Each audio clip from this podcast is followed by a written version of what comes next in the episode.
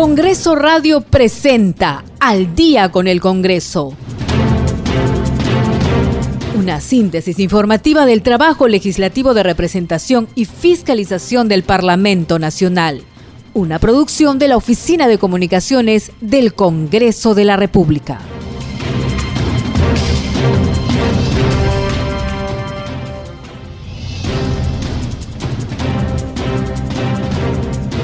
¿Cómo están amigos? Muy buenas noches. Ya estamos en el programa Al Día con el Congreso. Los saluda Rómulo Vargas y estoy en la grata compañía de Gisela Sotelo. Los vamos a acompañar con las principales noticias del Parlamento Nacional. Gisela, y ya estamos en la línea telefónica con el parlamentario andino Gustavo Pacheco, representante por el Partido Renovación Popular. Congresista Pacheco, muy buenas noches. Gracias por acceder a la entrevista. Encantado, Rómulo. Gran abrazo. Saludo a todos los oyentes de nuestra patria. ¿Cómo está, congresista? Muy buenas noches y felicitaciones también. Usted hace solo algunas horas acaba de juramentar a este cargo tan importante como lo es de parlamentario andino. ¿Cuáles son específicamente las funciones, eh, congresista, que ustedes van a tener que realizar? Nosotros somos eh, cinco parlamentarios andinos, representamos a cinco partidos políticos. En mi caso, soy secretario general de Renovación Popular y lo que manda el Acuerdo de Cartagena es un protocolo, un tratado internacional que nos une desde 1969 a otros países. Y lo que eh, trabaja el Parlamento andino dentro del sistema andino de integración eh, lo hace desde 1979. Y somos un parlamento, igual que el Congreso de la República del Perú, pero somos un parlamento supranacional, supraestatal. Hay cinco países adscritos, Perú, Chile, Bolivia, Ecuador y Colombia. Nuestro trabajo es normativo, es de control político. El Poder Ejecutivo está en Lima, es eh, la Comunidad Andina de Naciones, la CAN. El Poder Judicial está en Quito, es el Tribunal Andino. Y el Congreso Andino es el Parlamento que se encuentra en Bogotá. Así que nuestra labor es idéntica a la de un congresista peruano, pero en cinco países. ¿Y qué temas, congresista, eh, que se van a justamente a, analizar posteriormente que afecten o que en todo caso pues se puedan presentar para beneficio de, todos los países citados y que pertenecen a esta comunidad? Bueno, el plan Inca es el que me ha llevado al Parlamento andino. Es un plan elaborado por Renovación Popular que será coordinado con el resto de fuerzas políticas en el Parlamento andino y tiene que ver con, eh, en primer lugar, el comercio exterior el comercio intracomunitario y extracomunitario. Tenemos que mejorar nuestras eh, balanzas comerciales, tenemos que potenciar los tratados de libre comercio al interior de la comunidad andina y al exterior. Eso en primer lugar, una alianza grande con la Alianza del Pacífico. En unión con la Alianza del Pacífico se incorporaría las economías de Chile y de México a las economías andinas. Sería una unión inca-azteca. En segundo lugar, la diplomacia parlamentaria esta diplomacia parlamentaria tiene que ver con el Parlamento andino y sus relaciones con el Parlamento amazónico, el Parlamento latinoamericano, el Parlamento europeo, el Parlamento africano, los parlamentos de Asia-Pacífico, de la ASEAN. Y en ese camino vamos a intentar trabajar en un tercer punto, que es la vinculación de algunas normas a los, eh, al derecho comunitario interno, porque hasta ahora nuestras normas no son vinculantes. Congresista Pacheco, y en el tema de la Unión Latinoamericana, ¿qué temas en común tienen para el país? La Unión Latinoamericana parte a lo largo de la historia. Nosotros heredamos una civilización de 5.000 años.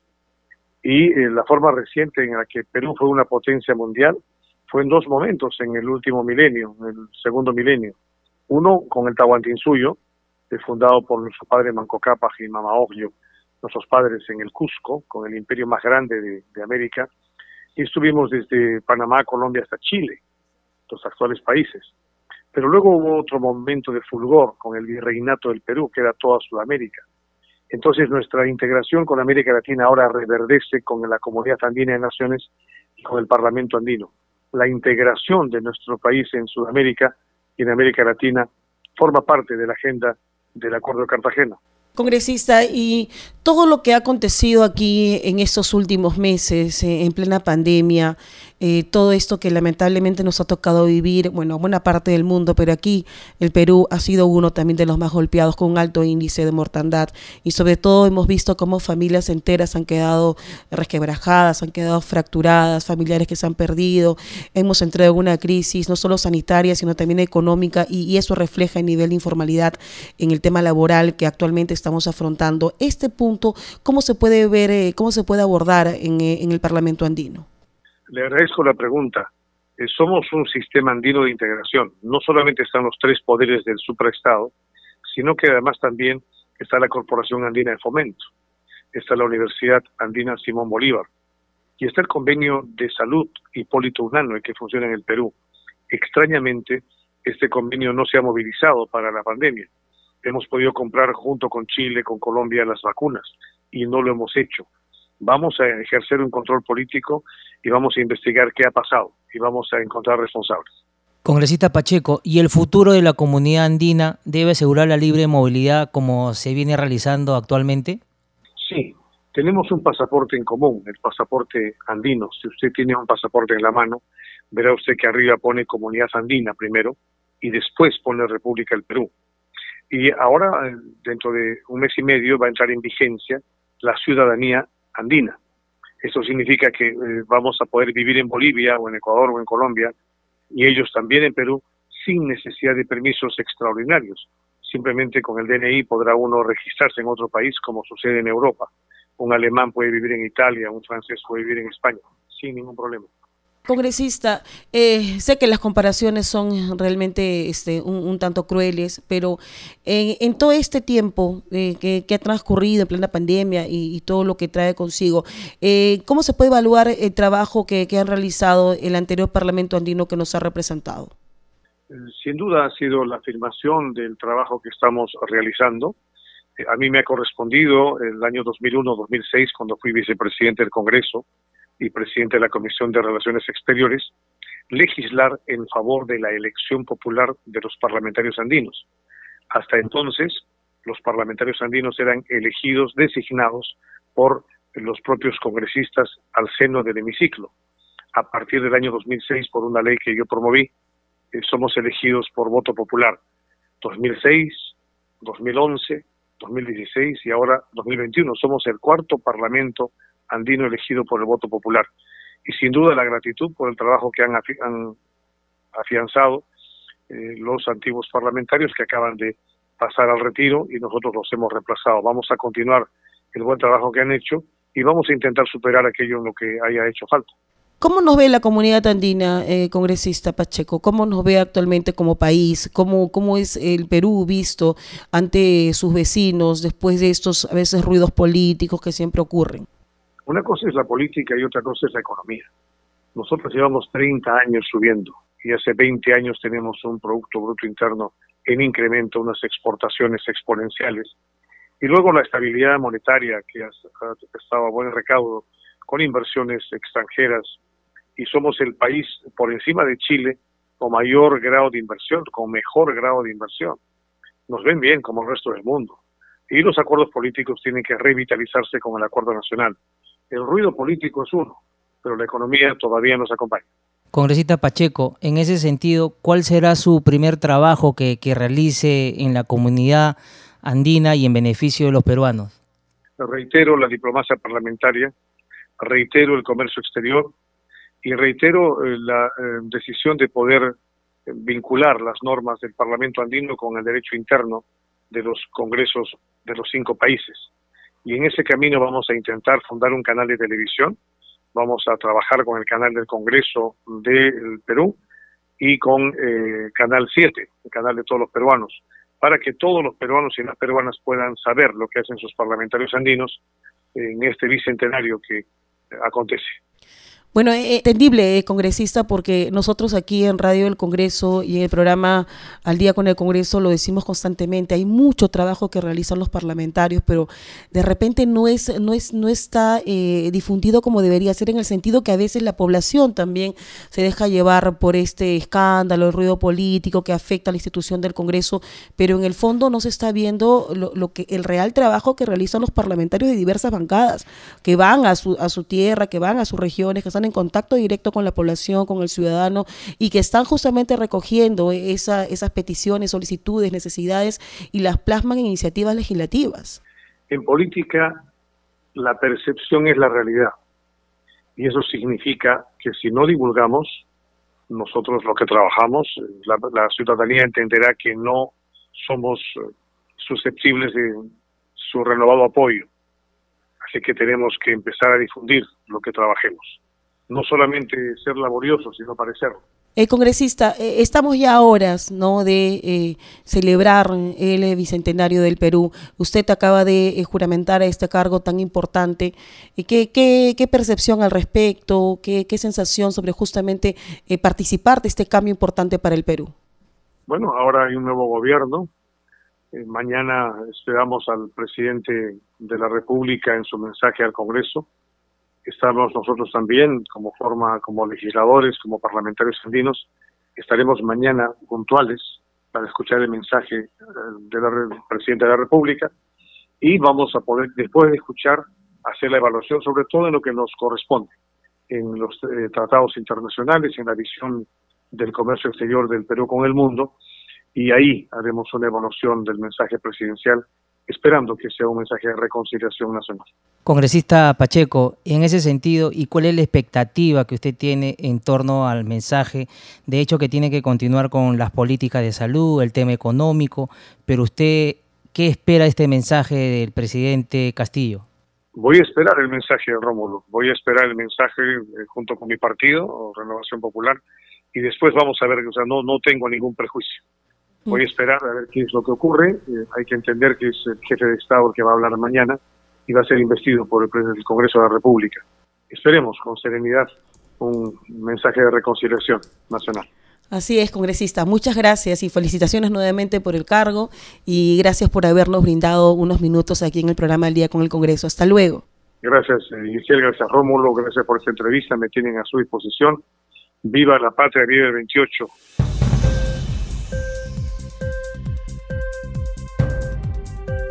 Y a esta hora de la noche estamos ya en comunicación telefónica con nuestro colega y reportero de la multiplataforma informativa del Congreso de la República. ¿Cómo estás, Francisco Pérez? Muy buenas noches. Adelante, te escuchamos.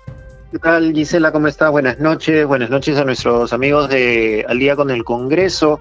Hoy actividad en el Parlamento, como ya se ha venido informando, se instaló la sesión de eh, lo que será el nuevo periodo congresal del año 2021 y 2022. Inició entonces de esta forma el periodo anual de sesiones con eh, la juramentación de los parlamentarios andinos, los cinco representantes de nuestro país que eh, integrarán el Parlamento andino conformado precisamente por los países que integran la comunidad andina.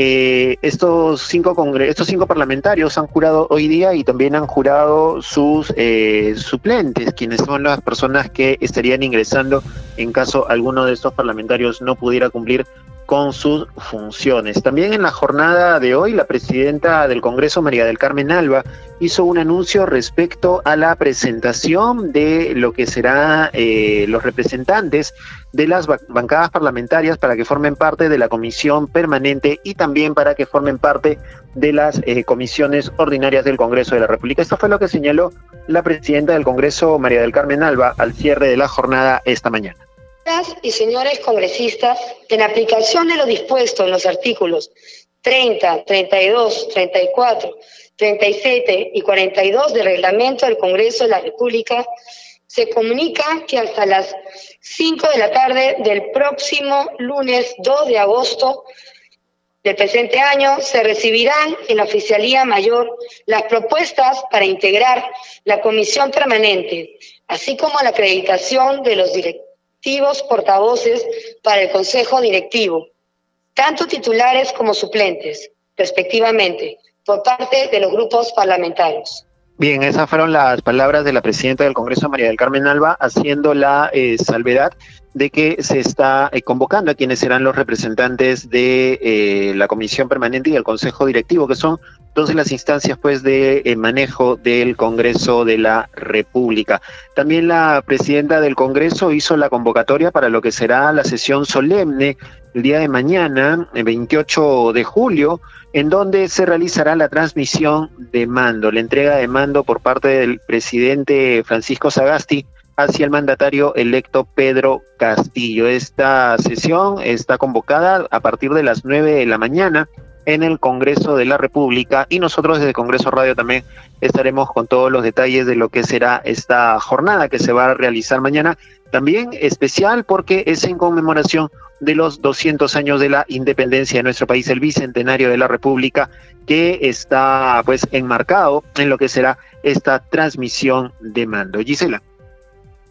Bien, eh, muchas gracias Francisco, muchas gracias por esa información. Así es, mañana desde muy temprano, todos aquellos que integramos la multiplataforma informativa del Congreso de la República, radio, el Congreso, Congreso TV, Congreso en redes, vamos a estar llevándole a sus hogares todas las incidencias de lo que acontece aquí al interior del Congreso de la República, de lo que será ya en solamente eh, unas horas la celebración del bicentenario de los 200 años de independencia pero sobre todo también la toma de mando eh, del eh, presidente electo Pedro Castillo Terrones y por supuesto el tan esperado primer mensaje a la nación. Y hoy también quedó instalada la primera legislatura del periodo anual de sesiones 2021-2022. Este acto se realizó en la primera sesión del nuevo Parlamento Nacional, realizada esta mañana con la asistencia de 88 congresistas. La presidenta del Congreso, María del Carmen Alba Prieto, declaró instalada la primera legislatura ordinaria para el periodo de sesiones 2021-2022, que comprende desde el 27 de julio hasta el 26 de julio del siguiente año. En este lapso se realizan dos legislaturas ordinarias. La primera se inicia el 27 de julio y concluye el 15 de diciembre y la segunda comienza el 1 de marzo y termina el 15 de junio. Señoras y señores congresistas, se va a dar lectura a la parte pertinente del artículo 11 y a los artículos 48 y 49 del reglamento del Congreso de la República. Señor relator, de lectura. Reglamento del Congreso de la República, artículo 11, parte pertinente, sesión de Junta Preparatoria e Instalación del Congreso. Reunido el Pleno del Congreso el 27 de julio, el presidente procede a la instalación del respectivo periodo anual de sesiones y del primer periodo ordinario de sesiones, citando a los congresistas para la sesión solemne de asunción del cargo de presidente de la República a realizarse el día 28 de julio. El 28 de julio se realiza la ceremonia de asunción del cargo de presidente de la República.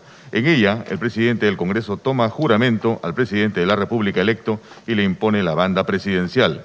Luego el Congreso escucha el mensaje del presidente de la República. No hay debate ni pueden hacer uso de la palabra los congresistas. Artículo 48.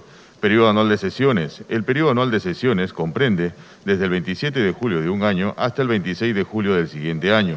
Artículo 49. Periodos ordinarios de sesiones. Dentro del periodo anual de sesiones habrá dos periodos ordinarios de sesiones o legislaturas. Inciso A. El primero se inicia el 27 de julio y termina el 15 de diciembre. Inciso B. El segundo se inicia el 1 de marzo y termina el 15 de junio. En cualquiera de los dos casos, el presidente del Congreso puede ampliar la convocatoria con agenda fija. También debe ser convocado, si lo solicita, por lo menos el 50% más uno de los congresistas. Señoras y señores congresistas, de conformidad con las normas reglamentarias leídas, declaro instalada la primera legislatura ordinaria del Congreso de la República correspondiente al periodo anual de sesiones 2021-2022.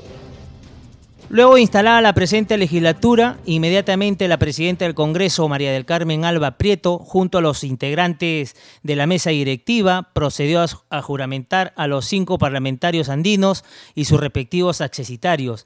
El primero en juramentar al cargo fue el parlamentario andino Javier Fernando Arce, representante del partido Perú Libre. Señor Javier Fernando Arce Alvarado, jura usted por Dios y por la patria cumplir fielmente los deberes de representante del Perú ante el Parlamento andino, conforme a la Constitución Política del Perú, los tratados internacionales sobre la materia y las leyes nacionales vigentes? Por la integración latinoamericana y por la unidad continental, sí, juro.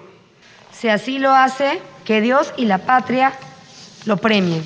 Si no, que Él y la nación se lo demanden.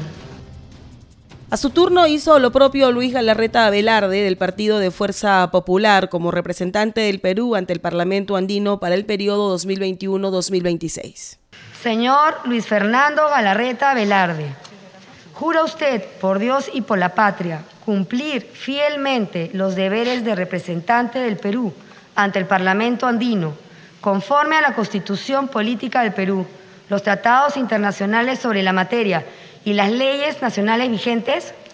Sí, juro. Si así lo hace, que Dios y la patria lo premien, sino que Él y la nación se lo demanden. El parlamentario andino Gustavo Pacheco Villar, representante de Renovación Popular, fue el tercero en juramentar al cargo. Señor Gustavo Adolfo Pacheco Villar. Jura usted, por Dios y por la patria, cumplir fielmente los deberes de representante del Perú ante el Parlamento andino, conforme a la Constitución Política del Perú, los tratados internacionales sobre la materia y las leyes nacionales vigentes? Desde Renovación Popular, por Dios, por la patria y la familia, sí juro. Si así lo hace, que Dios y la patria lo premien, sino que Él y la nación se lo demanden. Leslie Caro Lazo Villón, la representante de Acción Popular ante el Parlamento andino, prestó juramento ante la representación nacional en medio de los aplausos de sus colegas de bancada. Señora Leslie Caro Lazo Villón, ¿jura usted, por Dios y por la patria, cumplir fielmente los deberes de representante del Perú ante el Parlamento andino? Conforme a la Constitución Política del Perú, los tratados internacionales sobre la materia y las leyes nacionales vigentes? Por mi amado país y mi glorioso partido Acción Popular, sí, juro. Si así lo hace, que Dios y la patria la premien, sino que Él y la nación se lo demanden. Juan Carlos Ramírez, parlamentario andino por Avance País, fue el último en prestar juramento.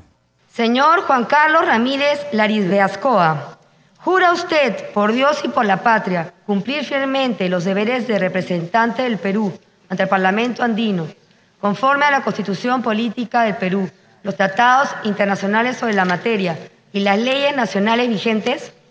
Sí, juro. Si así lo hace, que Dios y la patria lo premien, si no, que Él y la nación se lo demanden. Bien, Rómulo, vamos a hacer una pausa comercial y vamos a retornar inmediatamente con una entrevista al congresista Raúl Doroteo, vocero de la bancada de Acción Popular. Regresamos.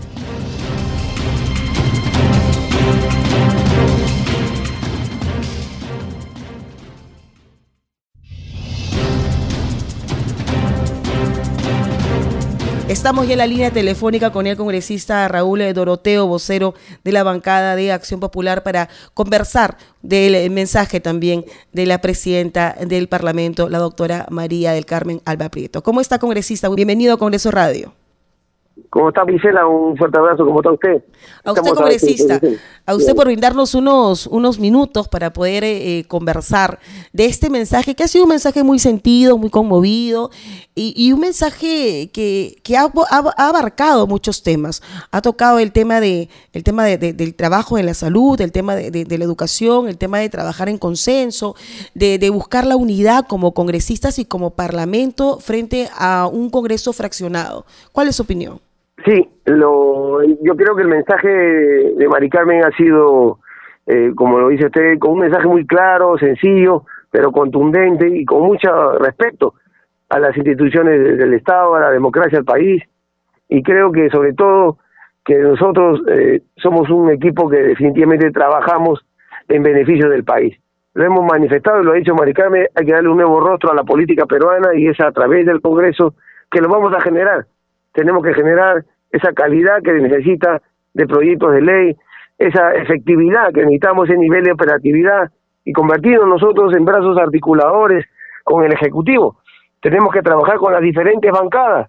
Es importante dar un gran paso ahora más aún en este marco del Bicentenario, ¿no? La presidenta del Parlamento ha mencionado que van a, van a realizar una función como Congreso y van a trabajar de, de la mano del, Ejecutivo de manera constructiva, pero también ha mencionado que van a hacer respetar sus fueros. Esto, congresista, en clara referencia a lo que ha acontecido hace algunas semanas aquí en el Congreso de la República con respecto también a lo, a lo que pasó con esta orden judicial que ordenó el cese provisional de la elección a los magistrados del Tribunal Constitucional. Esto tenemos que regularlo, tenemos que darle las competencias necesarias, tenemos que esclarecer y darle el nivel que realmente se necesita la ley y la interpretación única. No puede haber otro tipo de interpretación, los fueros deben tener sus limitaciones y sus instancias respectivas. Yo creo que es necesario ahí hacer un gran trabajo y definitivamente va a ser una de las grandes tareas de este nuevo Congreso de la República, ¿no?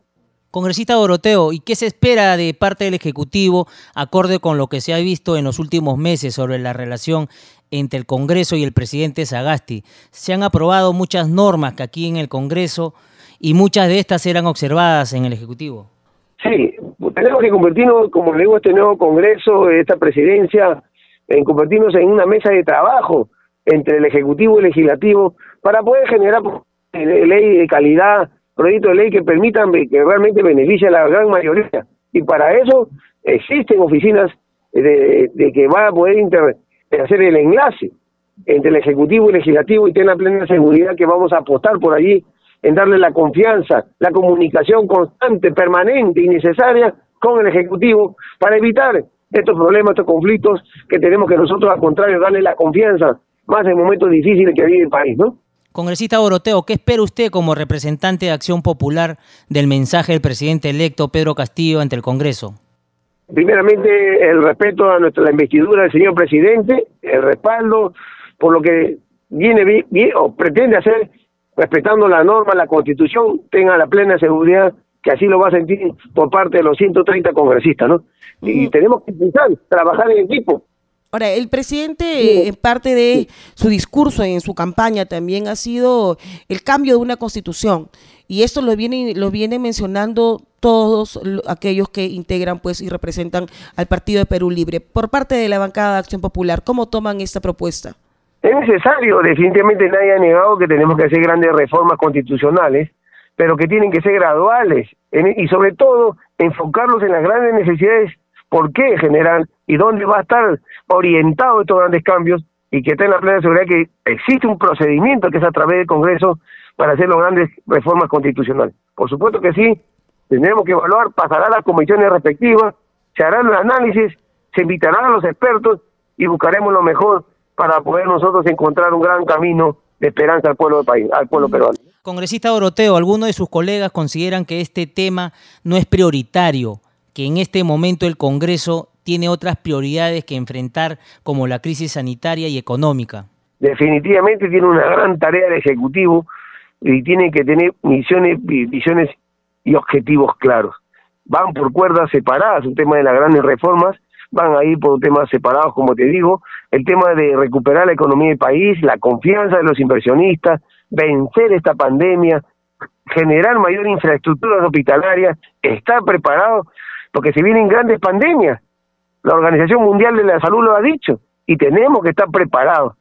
Tenemos que nosotros darle calidad educativa. Los maestros han sido abandonados en esta pandemia, no han estado preparados para dar clases de calidad virtual, donde los niños hoy en día, en los próximos cinco años nos daremos cuenta de que efectivamente estos niños que hoy día han tenido que prácticamente dos años haber, haber hecho trabajos, eh, estudios virtuales, que cómo, cómo será reflejado de aquí a más adelante. Entonces, es importante nosotros que tiene una gran tarea el Ejecutivo y que la verdad esperemos que esté a la altura. Con un respaldo, como te digo, que le vamos a dar desde el Congreso de la República. Claro, lo que usted menciona, congresista, es totalmente cierto. Hemos visto casos dramáticos de, profesores que han tenido que inclusive caminar horas, eh, cruzar hasta, hasta ríos, en situaciones eh, muy, muy peligrosas para poder llegar a sus alumnos y llevarles inclusive las clases a sus casas. Chicos que no han tenido acceso a, Internet de manera equitativa, porque estamos viendo, lamentablemente, o, considero que todavía estamos viendo el Perú como que todo es Lima, ¿no? Y Lima no es el Perú.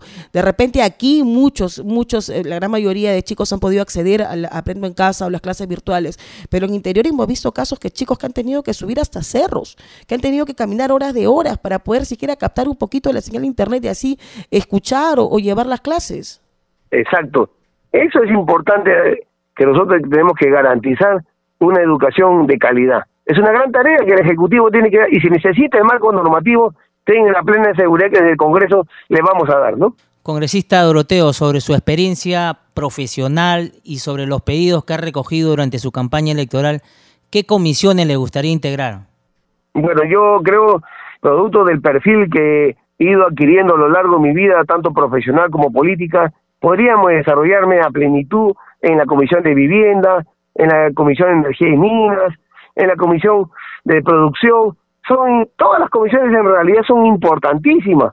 Seremos de quien el congresista tenga la gana de querer generar grandes proyectos en beneficio del país. Ten la plena seguridad que dando esas prioridades de comisiones que me haces la pregunta, me gustaría integrarlas, presidirlas en algún momento, pero ahora estoy abocado 100% a la tarea de ser vocero de mi bancada de Acción Popular. Congresista Doroteo, y sobre el trabajo de representación que ustedes realizan a nivel nacional, van a sus regiones, están en contacto con la ciudadanía y plasman esas necesidades en iniciativas legislativas. Por supuesto que sí. Eh, te comento que, bueno, tengo la suerte de ser relativamente cerca a la capital, soy de Ica, de Pisco, y me permite mi viaje constante, ¿no? Ir y venir en el mismo día y estar esa disponibilidad, pero porque lo hacemos con mucha vocación de servicio, con mucho cariño, amor a mi país, a mi pueblo, y la seguridad que estas semanas van a ser de constante comunicación, tanto con las autoridades y con las diferentes organizaciones eh, sociales que hay en, la región, ¿no? Y Ica que ha sido, pues, recordemos, golpeada, ¿no? Que todavía, a pesar que han pasado varios años de, este eh, terrible terremoto que golpeó esta zona de, nuestro país, todavía sigue enfrentando, ¿no? ciertos, ciertos problemas, que también es cierto los presentan otras regiones, pero Ica sobre todo tiene el recuerdo, ¿no? De lo que ocurrió con este terrible sismo del 2007. Eh, Hay mucho trabajo por hacer en esta zona, congresista. Por supuesto que sí, vamos a cumplir 14 años que han, ha sucedido esta tragedia, y que justo me tocó estar en esa época de regidor provincial. Entonces lo he vivido en carne propia, lo grande y difícil que vivíamos. Ahora, desde el Congreso, tengo la plena seguridad. Por eso es importante lo, las comisiones que me preguntaste anteriormente. Yo creo que podemos hacer mucho por nuestro país.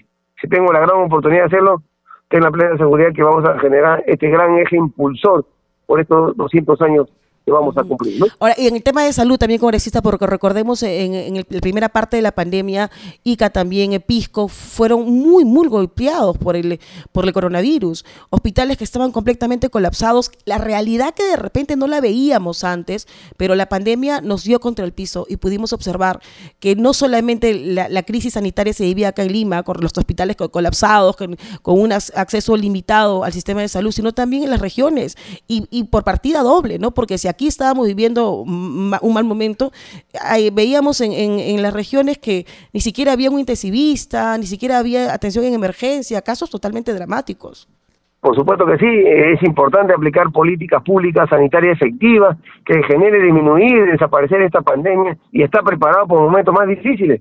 Yo creo que es necesario, nosotros tenemos que convertirlo, como te digo, el Congreso como el Ejecutivo, generar estos grandes proyectos de infraestructura que permita eh, de alguna manera ya tener la calidad de salud pública para que puedan tener menos peruanos y sobre todo estar preparados para desgracia que se nos puedan venir más adelante, ¿no? Bien, congresista, finalmente sus palabras para esta fecha tan importante que en horas nomás vamos a celebrar, ¿no? El bicentenario de nuestro país. Sí, definitivamente un mensaje de un mensaje de concertación, vuelta a la página, busquemos lo mejor para el país y, donde nos encontremos cada ciudadano, cada funcionario, cada autoridad, apostemos porque tenemos que darle gran impulso en estos 200 años y demostrar y sentirnos orgullosos que vivimos en una patria que de justo derecho para todos. Un fuerte abrazo.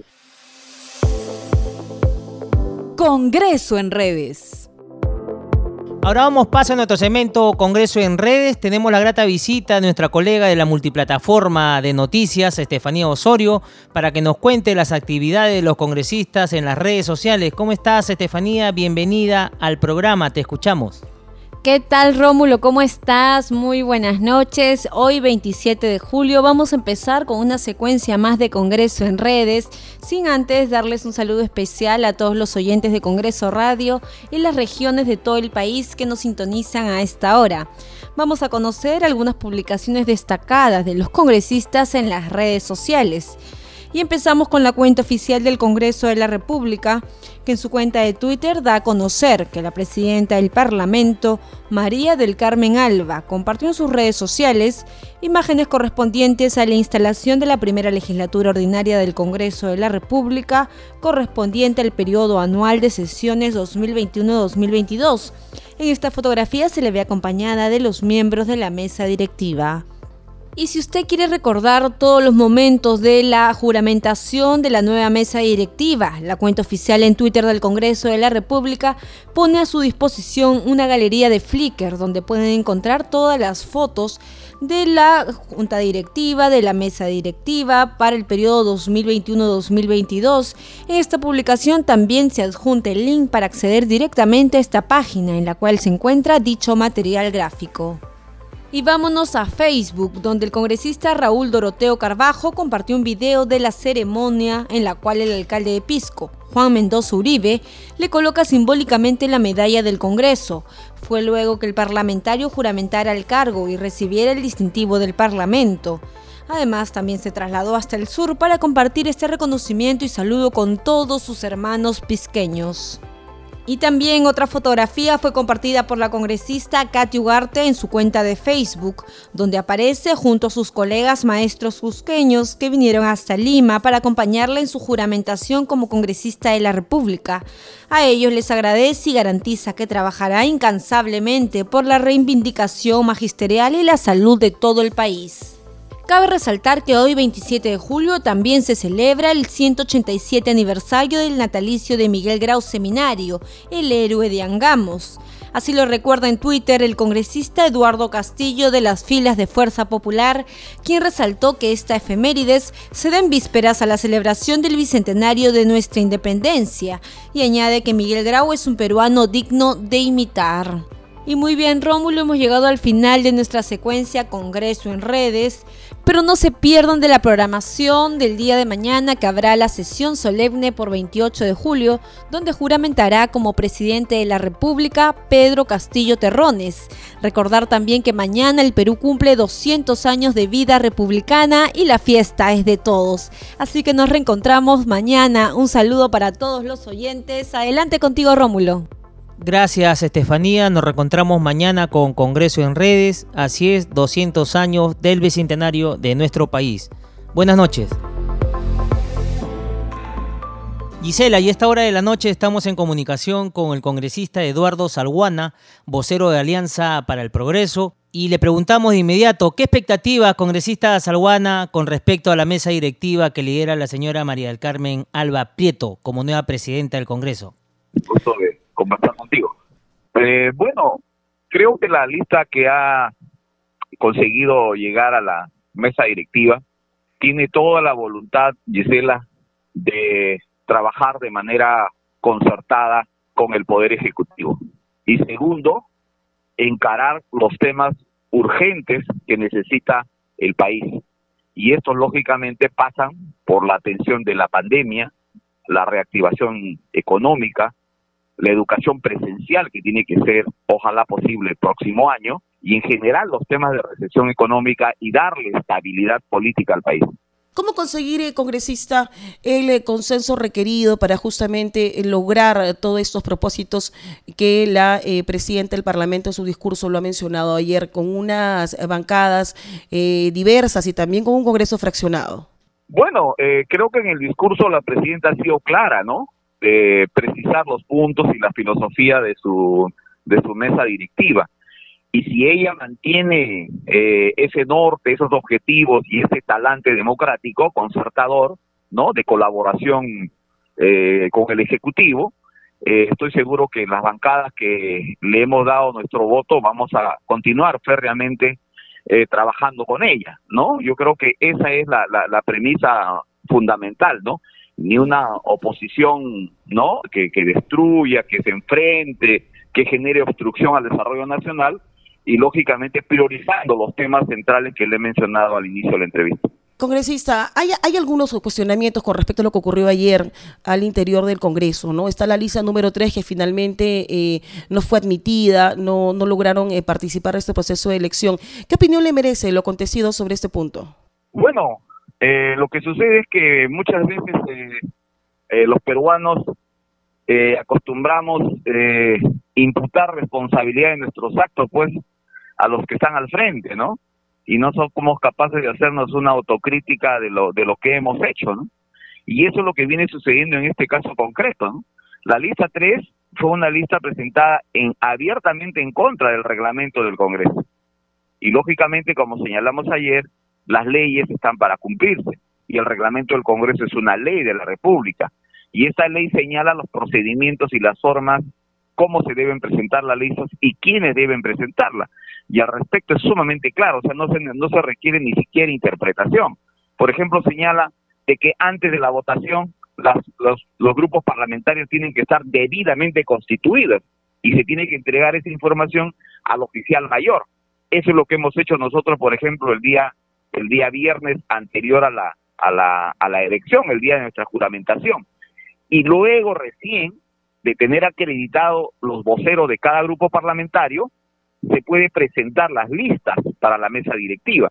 Y en este caso, esta lista tiene que estar integrada por congresistas que tengan bancada parlamentaria, así lo dice expresamente el, el, el reglamento del Congreso. Entonces, si yo presento una lista en la cual hay una parlamentaria que no tiene que no tiene bancada, como es la señora Flor Pablo, es es lógico suponer que el informe legal del oficial mayor va a ser en ese sentido. Entonces, eh, han procedido de acuerdo a ley. Acá no hay obstruccionismo, no hay que lo quieren vacar al, al presidente, ni, ni un complot, ¿no? Es, declaraciones afiebradas de algunos colegas, pero lo real es esto. Y eso es lo que ha primado y me parece bien, porque si en el Congreso no cumplimos la ley, ya qué puede pensar el ciudadano de a pie de nuestro país. Congresista Salguana, su colega Roberto Sánchez, congresista de Juntos por el Perú, en medio del debate manifestó que no se puede ser más papista que el Papa, que todos los congresistas tienen derecho a elegir y a ser elegidos libremente, y que este no sería un buen comienzo del Parlamento. Bueno, es opinión que yo respeto, pero obviamente no, no, no comparto, ¿no? Los derechos no son derechos pues este libérrimos y absolutos, ¿no? Todos los derechos, primero que tienen límites y segundo, tienen mecanismos y tienen procedimientos para ser ejercitados, ¿no? Entonces, en este caso, como le repito, aquí ha habido exactamente una aplicación de lo que dice el reglamento, porque no no podría admitirse una lista en esas en esas condiciones. Congresista Salguana, en apenas horas vamos a estar celebrando el bicentenario. Vamos a conmemorar 200 años de independencia y justamente ustedes representan al Congreso del Bicentenario. ¿Cuáles serían los puntos en la agenda que el Congreso debe impulsar? Mire, yo creo que la principal tarea que, que viene en los próximos días es el debate de la ley más importante, que es la ley, la, la ley anual de presupuesto de la República, ¿no? Y ahí, lógicamente, tenemos que concertar para ver a qué sectores de manera específica le brindamos el mayor respaldo presupuestal. Y, lógicamente, y en consonancia con lo que ha eh, ofrecido y, expuesto al país el, el presidente Castillo, nosotros vamos a, apoyar el tema de, un, de mayores recursos en el tema de salud, en el tema de educación, la reactivación económica de las pequeñas y microempresas, la agricultura familiar. Eh, esos son los temas, ¿no? Y brindar desde el Congreso una señal pues de estabilidad, de certidumbre política, que genera además certidumbre económica, ¿no? Los, actores, los factores económicos necesitan mensajes y gestos claros de su clase política y en este caso del Congreso, que es el ágora política por excelencia, en las cuales podemos discrepar, pero lógicamente al final se imponen eh, las ideas, los razonamientos y lógicamente el consenso que puedan generarse las bancadas. Yo creo que eso va a ayudar, ¿no? A que el presidente Castillo pueda ¿no? Gobernar con tranquilidad y, arrumbar el país del, del, bicentenario a un mejor futuro. Y cambiar, congresista, eh, la imagen que la población tiene del Parlamento, ¿no? Acá se hace mucho trabajo, lo decimos constantemente en los programas de Congreso Radio y el programa también al día con el Congreso que se transmite de lunes a viernes por Radio Nacional. Se hace mucho trabajo en el Congreso, se recoge las necesidades, los pedidos eh, de eh, los ciudadanos, de los peruanos que han confiado, por supuesto, en cada uno de ustedes pero a veces el ruido político, a veces de repente estos eh, escándalos o, ciertas denuncias, a veces alejan ¿no? el, el motivo principal eh, del congresista, que es de estar aquí, que es legislar, fiscalizar y representar. Sí, tiene usted razón. El, el Congreso realiza, los congresistas realizan un trabajo bastante denodado, ¿no? Y a veces eso no se refleja en la opinión de la ciudadanía porque quizás prima muchas veces aspectos adjetivos, no, no, no, no, no, no lo sustancial, ¿no? Si no se, se refleja o, se hace público con mucho mayor estruendo, ¿no? el cruce de palabras, eh, eh, los enfrentamientos que puede haber, y, y en los congresos anteriores a veces pues hasta la falta de respeto a los ministros, las adjetivaciones, ¿no? Entonces yo creo que este congreso tiene que evitar eso. Lógicamente que se va a dar quizás este intercambio de palabras, frases, en el calor del debate, pero creo que jamás deberíamos perder la perspectiva del respeto mutuo y el respeto a los otros poderes del, Estado, ¿no? Y encarar sobre todo los temas centrales. La población no tiene trabajo, millones de personas han perdido su empleo, la informalidad ha crecido, la inversión pública ha decrecido en las provincias, no hay obras, no hay proyectos, o sea, no, no hay chamba y la gente está preocupada en el día a día, en cómo llevar pan a su familia y mientras veo un Congreso que a veces está pues este enfrascado en discusiones este muchas veces banales y que llegan inclusive pues hasta las adjetivaciones como lo repito que no conducen a nada. Por ejemplo no no abonen nada al, Congreso lo que ayer señalaban los congresistas de la lista 3 no salir a decir que hay un boicot que se inicia la vacancia del presidente Castillo que hay una posición de obstrucción del Congreso etcétera, etcétera, ¿no? Eso, por ejemplo, muestra a la, opinión pública que aquí ya pues hay situaciones ya de inestabilidad. Y eso no es cierto. Acá lo que ha habido es estrictamente la aplicación del reglamento, ¿no? Y eso ha sido por su propia, por la propia negligencia de quienes representan esa bancada en la presentación de esa lista, que además fue hecha a última hora. Congresista Salguana, ¿ustedes no van a apoyar la posibilidad de una asamblea constituyente? que han conversado en su bancada sobre este tema? Sí, nosotros no, no, no vamos a apoyar. Nosotros tenemos claro de que eh, lo que tenemos que hacer y discutir son reformas constitucionales dentro del marco del artículo 206. El problema de una asamblea constituyente, este, señorita, es que estamos hablando de cambiar el esquema económico, político y social del país, cambiar el régimen económico, cambiar el régimen político, incorporar quizás reelección presidencial. Esos son los temas de fondo porque el día que nosotros conversamos con el presidente Castillo, y le hablo personalmente, conjuntamente con el ingeniero César Acuña, nuestro líder partidario le mencionó directamente, frontalmente, eso al presidente Castillo, le dijo que las reformas que tú quieres hacer las podemos hacer en, en el Congreso a través del marco de la Carta Política vigente. Y el presidente le dijo, mira, nosotros queremos esto, esto, le habló de varios temas que son fácilmente reformables y con los cuales nosotros estamos totalmente de acuerdo, ¿no? Eh, pero sin embargo, insistir en asamblea constituyente ya implica un esquema político diferente que va a polarizar nuevamente a la sociedad y nos vamos a enfrascar en una educación de uno, dos, tres años y mientras la economía va a decaer, va a haber mayor recesión económica y siempre al final quien se perjudica es la gente de abajo, la gente del pueblo en cuyo nombre este tanto hablamos. Bien, congresista, ha sido usted muy gentil, le agradezco muchísimo por esta oportunidad, por habernos brindado unos minutos y lo invitamos a que usted nos visite aquí en Estudios Centrales de Congreso Radio, poder conversar, conversar más ampliamente de los proyectos que usted seguramente ya tiene pensado presentar, de lo que su población también eh, le, ha, le ha alcanzado a usted, de lo que ha podido recoger también de la gente que ha confiado en usted. Muchas gracias, congresista, hasta luego. Gracias, muy gentil. Ya no hay tiempo para más, solo para recordarles que nuestro horario en Nacional es a partir de las 7 de la noche. Con nosotros será hasta el día de mañana. Muy buenas noches.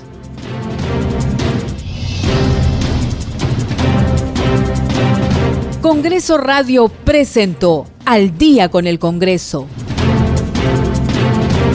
Una síntesis informativa del trabajo legislativo de representación y fiscalización del Parlamento Nacional. Una producción de la Oficina de Comunicaciones del Congreso de la República.